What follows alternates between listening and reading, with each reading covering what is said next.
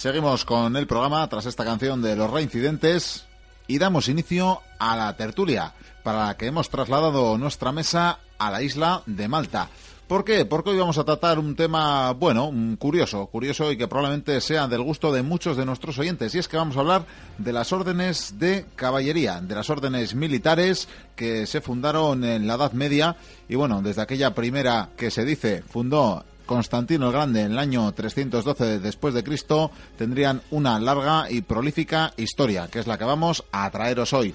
Tengo en esta mesa, como decía, trasladada a Malta a mis tertulianos. Tenemos aquí al señor Viquende Guicuría. Muy buenas noches. La paz sea contigo. Bien, bien, ataviado además con los ropajes que luego nos describirá a ver de a qué orden pertenece. Soy un auténtico caballero del hospital, pero bueno, ya me he adelantado. Pues sí, ya se ha adelantado diciéndonos que viene de caballero hospitalario. Luego nos hablará precisamente de esta orden. También tenemos aquí al señor Javier Senderos. Muy buenas noches. Buenas noches amigos, vengo con este gran capa negra y con esta insignia roja de los Caballeros de Santiago. De los Caballeros de Santiago. Muy bien, y también tenemos a nuestro amigo Mario Luque. Muy buenas noches. Muy buenas noches, y hoy me toca pues de la mía, de Teutónico. Bueno, de Teutón. Muy bien, muy bien. Pues ya veis que tenemos variopinta mesa. Como os decía, vamos a hablar de las órdenes militares que tuvieron su legitimidad en la Edad Media y muy englobadas. Y bueno, vamos a, vamos a decir algo muy importante. ¿eh? Un aviso para navegantes, para oyentes y para todo el mundo que está esperando que digamos cierta palabra. No vamos a hablar de templarios. No va a haber templarios. No hay templarios. No, igual algún día hacemos una tertulia de templarios, pero hoy vamos a hablar de todas las órdenes que se nos ocurran, menos de templarios. Muy bien. ¿Y por qué? Pues porque aparte de no tener ninguna relación con las GAI, pues tampoco queremos dar dinero a Dan Brown. ¿eh? Entonces, pues en fin, no, no hablaremos de, templarios. Claro, por ejemplo, además... Eh, las otras órdenes son también muy interesantes. Sí, se llevan la fama los templarios. Los templarios han monopolizado un poco, bueno, por quizás por ese truculento, ¿no? Eh, suceso que les tocó vivir, cómo desaparecieron y demás, pero han fagocitado a todas las demás que, que poco tienen que envidiar. Bueno, si es que habría algo que envidiar en cuanto a hazañas, hechos y... Y dinero. Eh, bueno, y, sí, sí, bueno, el dinero, ya veremos qué motivaciones eh, una cosa tampoco pías tenían estas órdenes. Una cosa que va a sorprender es que la gente va a descubrir que hay órdenes que aún existen. Que han perdurado desde aquellos tiempos de las cruzadas. Y que incluso muchas han sido o han tenido fusiones en sus senos. De hecho, muchas han fusionado o incluso unas han absorbido otras directamente. Sí, la relación siempre ha sido muy estrecha entre todas las órdenes, pero también se entenderá pues del modo en el que surgen y cómo conviven, ¿no? Es algo que, resultará comprensible. Bueno, sí que tenemos algunos rasgos característicos para estas órdenes y no olvidemos que aparte del terreno militar tenían, eh, bueno, su base o su fundamento en el mundo eclesiástico, ¿no? Que partían de, de, la Iglesia, de a menudo incluso sus actas fundacionales venían del Vaticano y que tenían misiones, pues bueno, sacrosantas. Prácticamente, el que digamos las consagra de alguna manera es precisamente el Papa y por eso se toman esas fechas, esas dataciones en las bulas, ¿no? O en, los, eh, las emisiones que haría el papado son las que certifican y, dotan a las órdenes de ese carácter. te iba a decir. bueno, de hecho es el Papa el que tiene que decir que la orden, o sea, las órdenes se crean, pero hasta que las acepta el Papa, eso es, la orden por lo general surge en. Ya, ya existe un grupo de caballeros que se habría juntado, que hace ciertas eh, actividades que al final luego legitima o dota el, papado, ¿no? Sí, dándoles una especie de misión divina. Eso sí. Sí, de hecho, como ya, bueno, no sé si las llega a comentar antes, pero es que las personas que participan en estas órdenes son monjes y guerreros. Eso es, es lo que decíamos, ¿no? Que más allá de que participen en el mundo militar, no podemos olvidar que también son hombres religiosos. Y no solo eso, para convertirse en un caballero de una orden, eh, bueno, cada orden tenía su caché, por así decirlo, pero tú si querías entrar en una orden, pues digamos la del hospital, tenías que llegar con, como diríamos, con tu currículum, donde te atestigua, vamos, que tienes este linaje desde hace tanto tiempo y eres la dinastía tal. Es decir, tienes que llevar unas credenciales, por así decirlo. Si no, no podías convertirte en caballero de esa orden. Ah, y por supuesto llevar dinero. Sí, otro rasgo característico de las órdenes militares, de, estas eh, caballerías eh, santas, eh, sería, bueno, que no eran muy numerosas. Para nada. Tenemos en la mente, quizás, no sé si por el cine o por, o por la literatura, la excesiva literatura, pues bueno, mm, casi ejércitos que tampoco eran precisamente los que podían mover estas órdenes, ¿no? Exactamente. De hecho, mm, como bien he dicho, eh, una orden puede tener muy pocos caballeros, porque realmente es que caballeros en todas las órdenes siempre ha sido muy pocos. De hecho, incluso la del temple que no íbamos precisamente a hablar, que supuestamente era la más grande, no tenía muchos caballeros, No, ni mucho menos. No, era, Muchos pero hombres eran- de armas, pero... Sí, ho- hom- hombres de armas y sobre todo, bueno, gente que, que sí, los- o que criados o lo que fuera, o fieles simplemente que combatirían con ellos. Lo que ocurre, estas órdenes iban a las batallas, lógicamente. ¿Por qué su participación era importante? Si eran pocos, muy sencillo, porque pues, si en una batalla yo puedo proporcionar 50 caballeros, creo que lo he comentado más una vez, un caballero era un tanque en la Edad Media. O sea, un caballero era un, un personaje superior, era, vamos, el rey del campo de batalla. Por lo tanto, proporcionar 50 caballeros es algo muy importante porque en las batallas en la Edad Media, batallas grandes hubo pocas.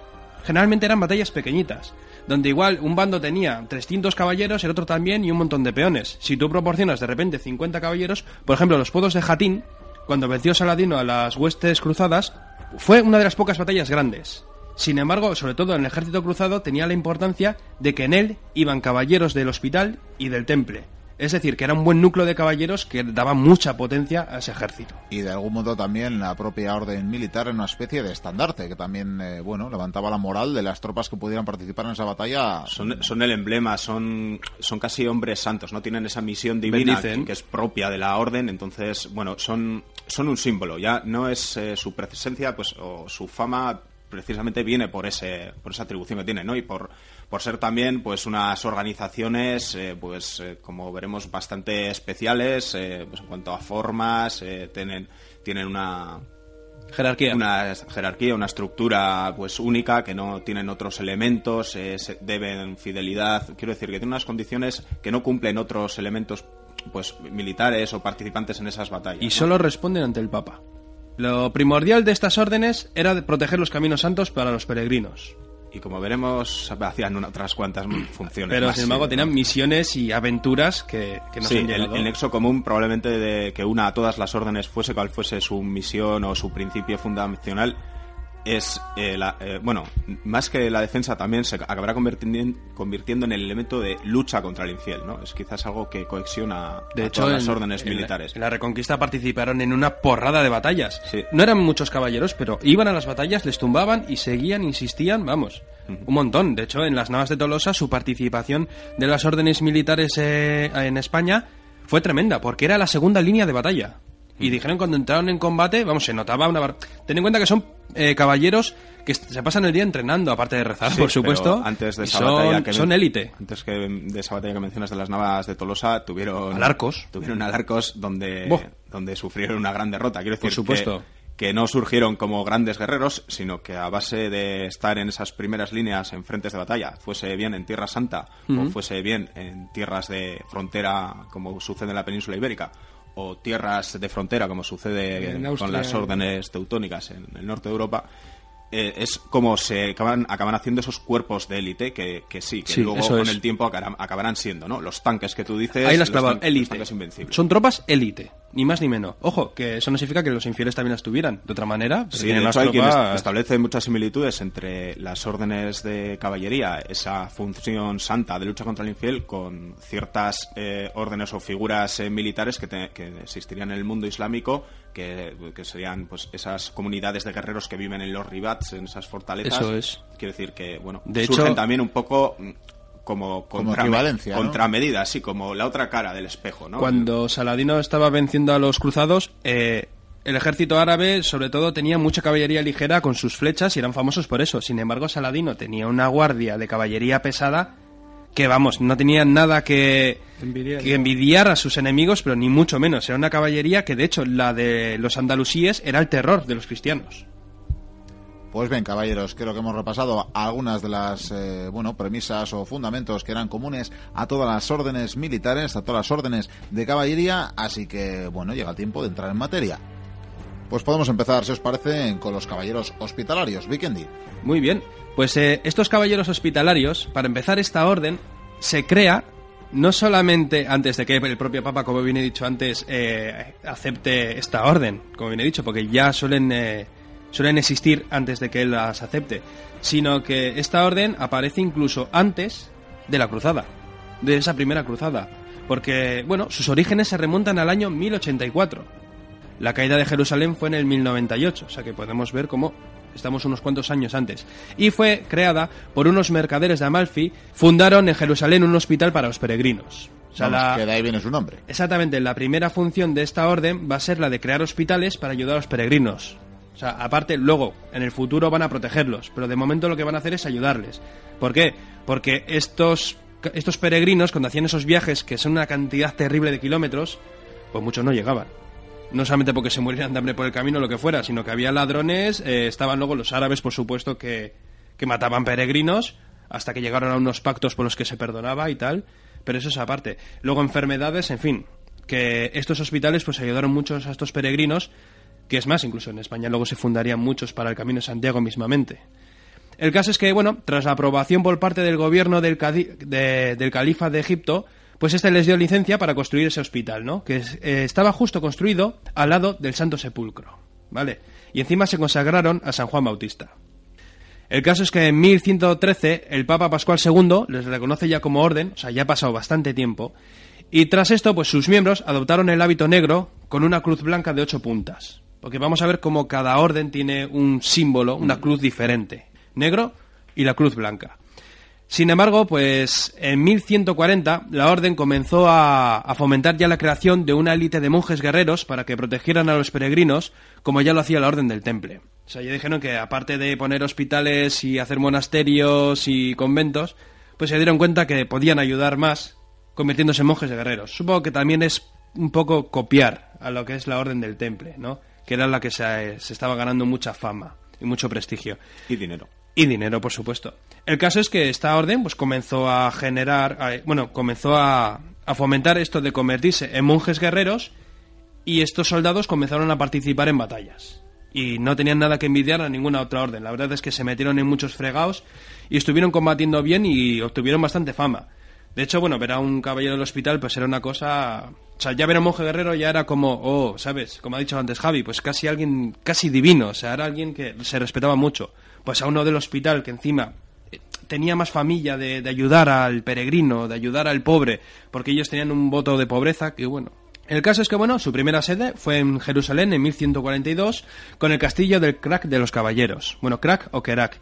Había dos Kerak. Uno era el de los caballeros que estaba en el norte, que era el de ellos. Que vamos, era una fortaleza, vamos, preciosa, inexpugnable. El caso es que tras la conquista de Jerusalén por parte de Saladino, pasaron a San Juan de Acre, ¿no? Donde ahí ya fundaron otro hospital. O sea, se iban ya retirando. Las conquistas de Saladino ya fue recuperando esa tierra santa para los árabes. Y por lo tanto, estas tropas, estas órdenes, pues en vez de desaparecer, seguían agarrándose con uñas y dientes a Tierra Santa, que es lo lógico. De hecho, intentaban siempre fomentar que se hicieran más cruzadas para combatir a, al infiel. Además era su razón de ser, ¿no? Por supuesto. Los santos lugares eh, y la lucha a favor de la cristiandad en contra del infiel. Exactamente. Sin embargo, los árabes siguieron con las conquistas y al final también tomaron Acre. Entonces, ¿qué hicieron? Pasaron a Chipre.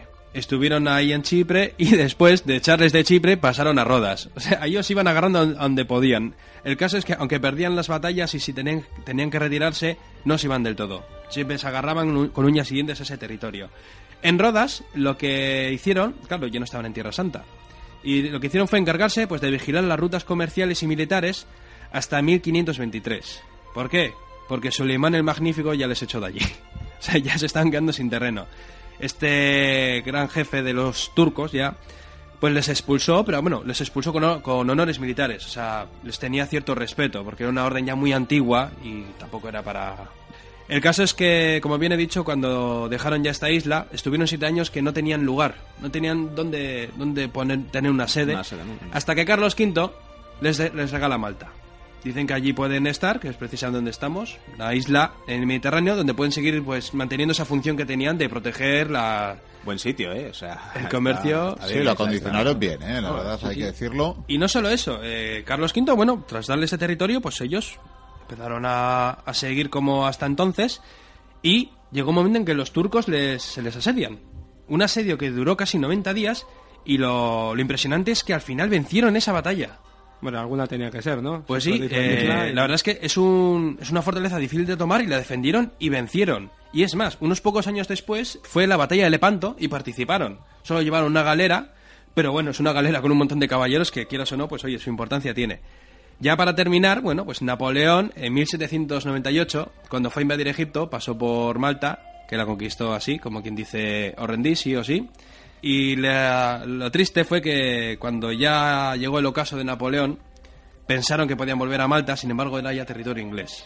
O sea que esta orden pues ya no podía mantenerse allí y al final tuvieron que convertir, bueno, tuvieron que llevar la sede a Roma, que fue en el año 1834 y ahí sigue. Y entonces esta orden ahora tiene un título que, claro, como bien he dicho, ha estado en muchos lugares, ¿no? Pues se ha quedado con todos esos títulos. Te diré Es que tenemos tiempo limitado, ¿eh?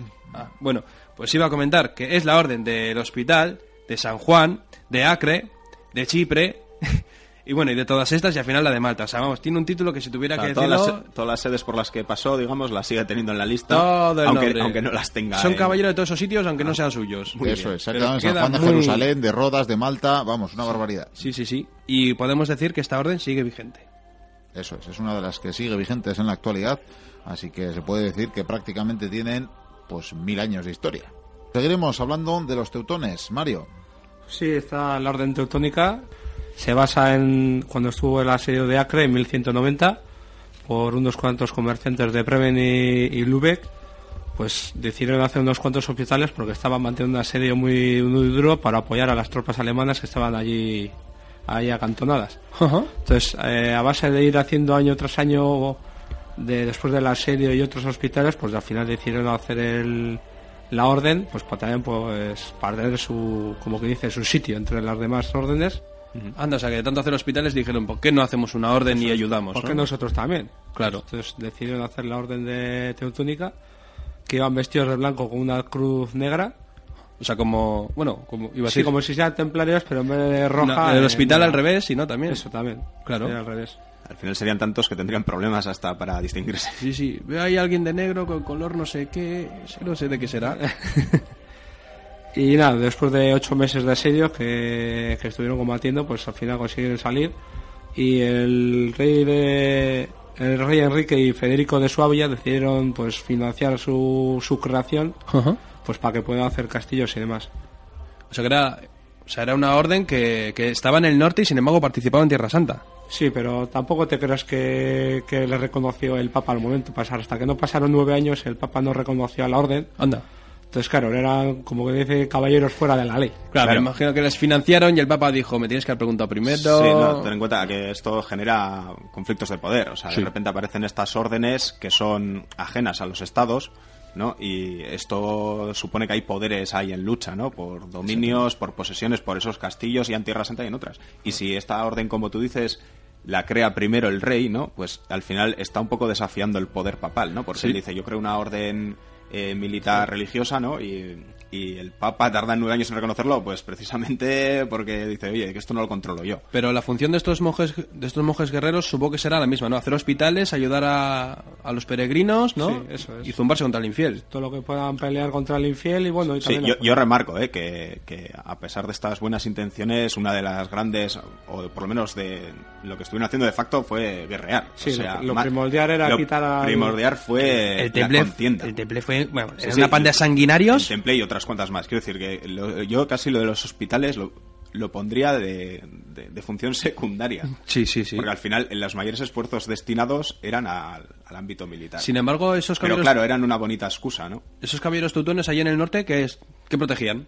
pues les pusieron como sedes pues Antioquía y Trípoli. O sea, que aunque era del norte, ellos eh, estaban en Tierra Santa, vamos. Sí, sí, vamos, estaban para combatir hasta hasta que llegó el el 1200 que deciden irse ya de Tierra Santa. ¿Se piran? Sí, se van directamente porque claro, ya eso está muy saturado. Está perdido igual. Y viendo Sí. que podían hacer todavía más en, en el norte de Europa luchando contra los paganos, pues decidieron ir allí Que luchaban contra- por de papal. Pues Que con- luchaban contra polacos, rusos, ¿no? sí, contra los cumanos, que eran los principales, que eran los que estaban pues asaltando la- las fronteras de los cristianos de, de esa zona. Sí.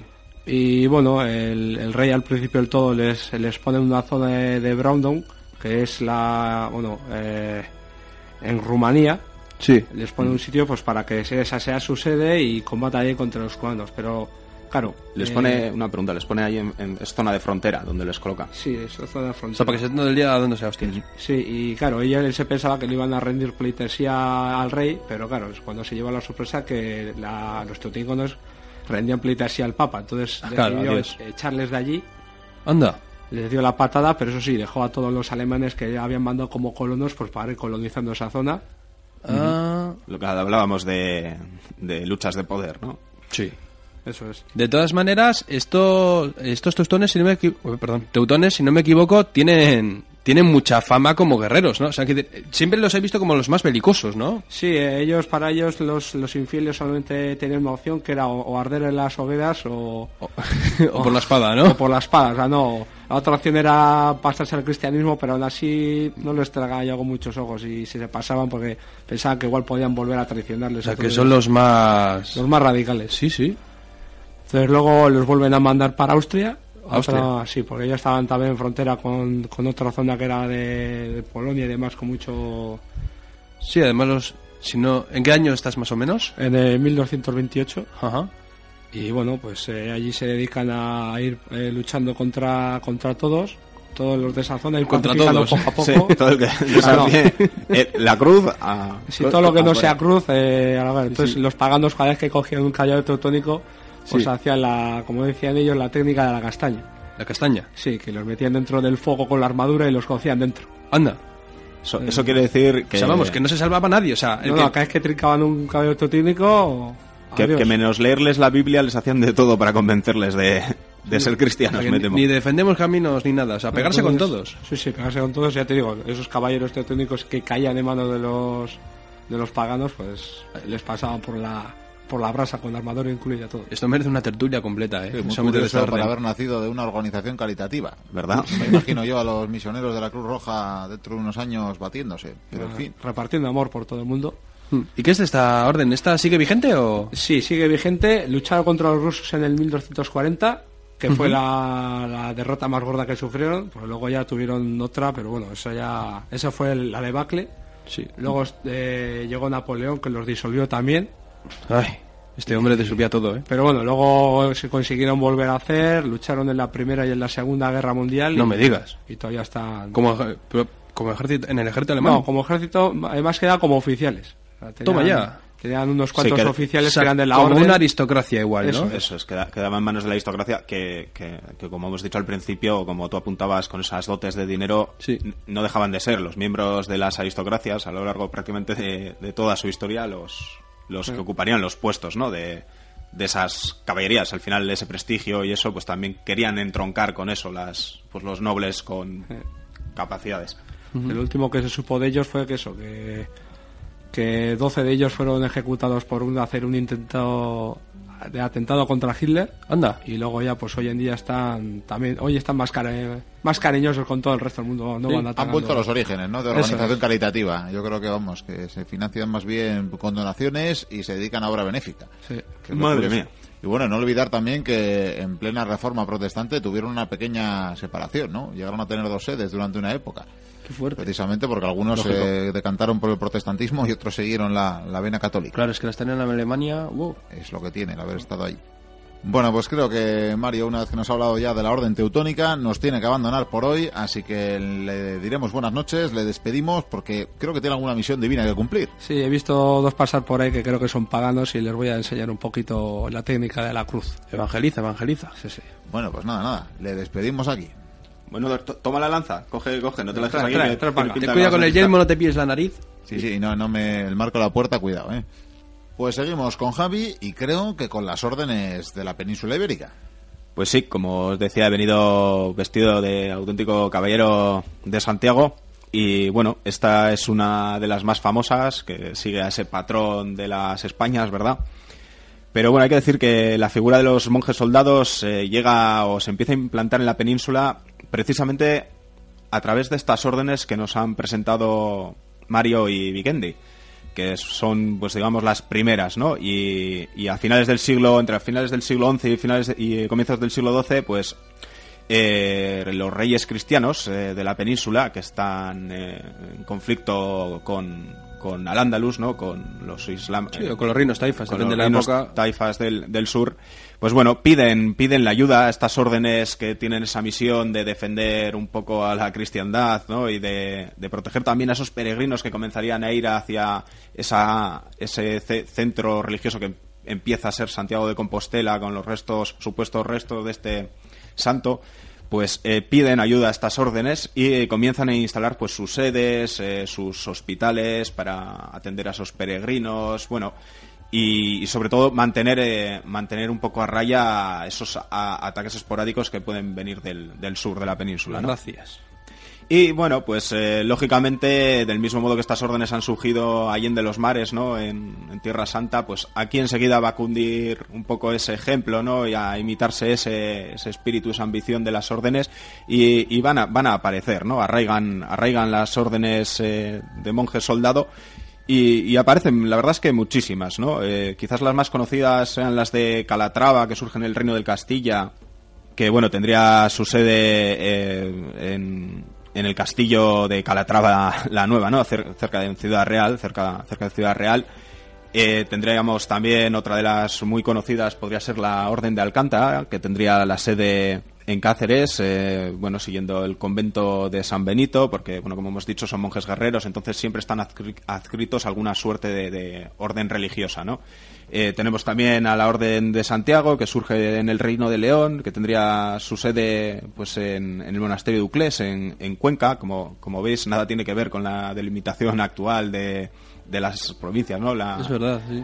con, los reinos, ¿no? De la época pero como hemos dicho es una época de conflictos y las fronteras ni están claras ni mucho menos y bueno y tenemos también la orden de Montesa bastante conocida que, que sería propia del reino de Aragón que tendría su sede pues en, en el castillo de Montesa, precisamente en Valencia.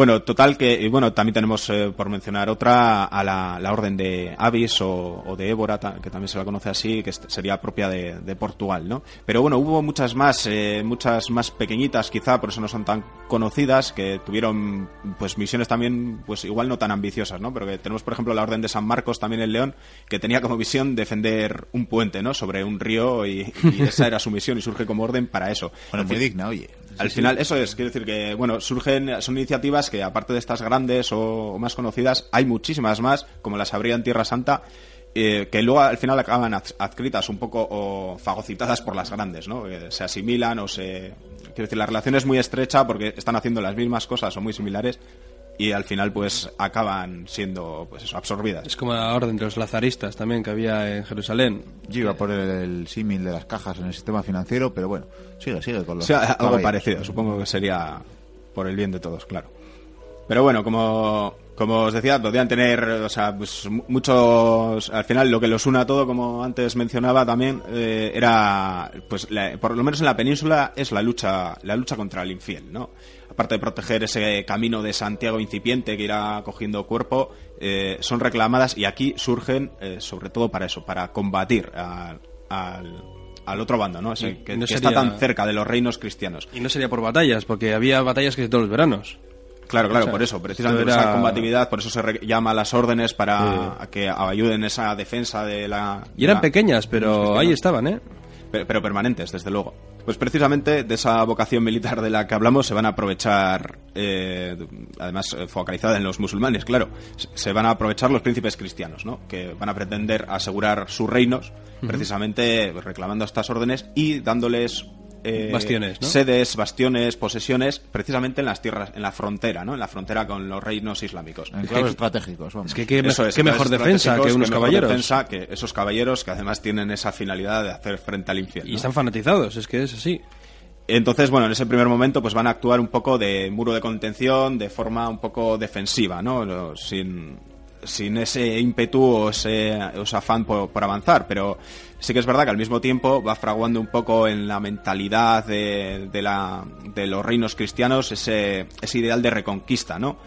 ese concepto de ser de, descendientes de los reinos visigodos que antes ocupaban la península y por el cual tendrían motivos para volver a, conquistar, ¿no? Y esa reconquistar la, la península ibérica que que antes conquistaron los musulmanes, ¿no? Eh, total, que este ideal de, de, reconquista y ese ideal de lucha que contra el infiel que ya de por sí tenían las órdenes, pues ya juntos eh, van a dar paso al inicio de, la reconquista, ¿no? Esa conquista de, reinos islámicos y bueno, eh, aparte de supongo que estas grandes creencias y convicciones divinas y estaría el ansia por de botín y poder que daban las nuevas conquistas, ¿no? Eso que nadie lo dude. Y total que, bueno, en esta guerra, esta eterna guerra que duraría siglos eh, por hacerse con el control de la península, eh, van a llevar la voz cantante las, las órdenes militares. Van a estar participando, pues bueno, ya como veis desde el principio. Es un principio de manera defensiva y luego atacando allá donde fuesen convocados, ¿no? Y van a serlo convocados en muchas batallas porque se van a convertir en una parte más de los ejércitos cristianos, una parte esencial además. Una de las cofradías de la Orden de Santiago proclama en sus estatutos que su misión es continuar la guerra santa contra los moros en la península y llevar la guerra a África e incluso más allá si fuera necesario. Vamos, hasta Jerusalén, pero para África. Eh, claro, eh, bueno, ellos tenían, ya te digo, o sea, era reconquistar, ¿no? Entonces casi los territorios eh, del norte de África también serían parte de aquellas posesiones visigodas, ¿no? Entonces, bueno, también se veían legitimados a, a conquistarlas, ¿no? A, a hacerlas suyas. El caso es que, bueno, eh, se, van a, se van a imbuir en estas grandes campañas y un ejemplo pues también eh, muy grande es el que lleva a cabo eh, pues la, Orden de Calatrava, precisamente, con sus sedes de Alcañiz, prácticamente organiza la reconquista de lo que luego será el Reino de Valencia. Es que dónde están.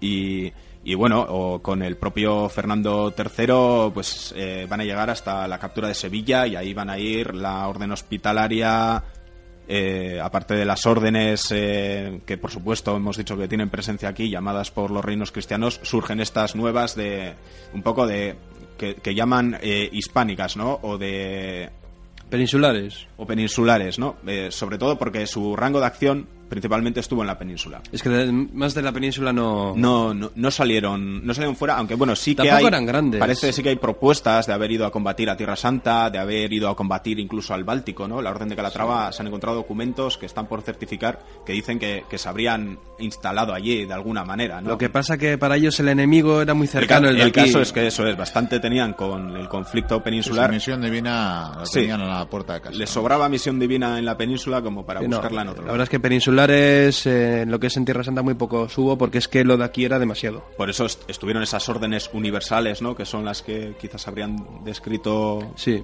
Pikendi y, Mario. Y luego estas órdenes un poco más locales, con las mismas funciones, pero con un rango de acción, pues eso, más centralizado en, en esa empresa que, que luego se llamará Reconquista. Una pregunta, ¿y estas órdenes siguen existiendo? Eh, Me imagino que algunas y otras no, ¿no? Eh, bueno, se recuperaron las órdenes eh, militares, pero no como tal. Las órdenes de monjes guerreros, o, bueno, los nombres de las órdenes, dejamos mejor, mejor así. La recuperó el papado en 1784, pero ya solo como meras instituciones religiosas. Total que prácticamente pues eh, también conquistan Andalucía bajo Fernando VII hasta llegar a capturar Sevilla y ahí tienen mucha implicación pues aparte de esta orden de Calatrava, la de Santiago y la y la del hospital, ¿no? Estas órdenes más locales que por supuesto eso iban acompañadas de las otras, eso que no quepa duda. Eh, y bueno, y es que motivación religiosa aparte, pues eh, hay que tener en cuenta que muchas de las nuevas posesiones que se adquirían en este avance sobre territorio islámico eran para las propias órdenes, ¿no? Eran las principales beneficiarias de esta campaña, de estas campañas militares, porque seguían estando en esas zonas de frontera, ¿no? Además de esas posesiones que ya iban quedando atrás, iban moviendo, ¿no? Iban adquiriendo nuevas nuevas hacían avanzadillas y eso tenían doble motivación. se quedaban en las líneas de digamos de, combate, ¿no? El Papa Adriano VI, ¿no? En, 1400, en 1523, cuando emite la bula papal Dum Intra Nostrae, ¿qué, qué hace? Pues eh, otorga directamente el control sobre las órdenes de Calatrava, Alcántara y Santiago al rey, a la corona y es además a perpetuidad, o sea, para siempre. Entonces, esto ya es el, el, vamos, firmar la sentencia de muerte de las órdenes. Aunque eh, sí se sabe, por ejemplo, que, la Orden de Santiago llega a armar tres galeras para esa batalla de Lepanto o que varios de sus miembros se embarcan rumbo a América participando en la, en la conquista pero vamos, eh, van perdiendo progresivamente ese carácter eh, militar y bueno, incluso ese espíritu, ¿no? Que, Como la orden de Malta. que pudieron tener y acaban, acaban pues convirtiéndose los que eran monjes guerreros se quedan en meros monjes, sin nada que guerrear.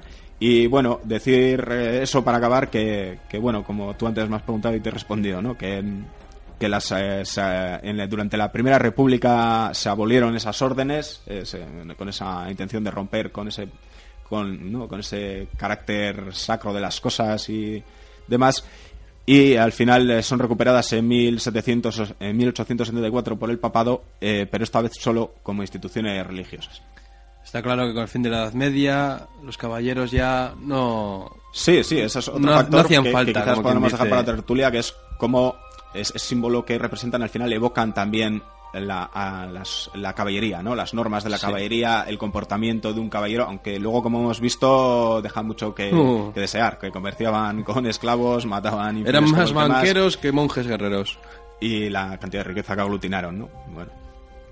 De acuerdo, caballeros. Pues hasta aquí esta tertulia sobre las órdenes militares y toca despedirnos.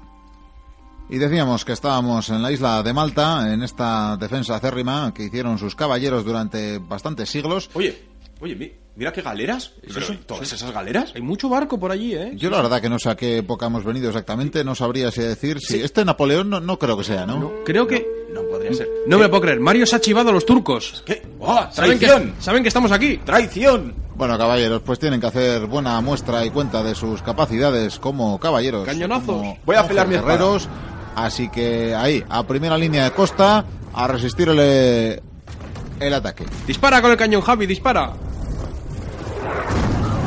¡Toma! Bueno, veremos si les volvemos a ver.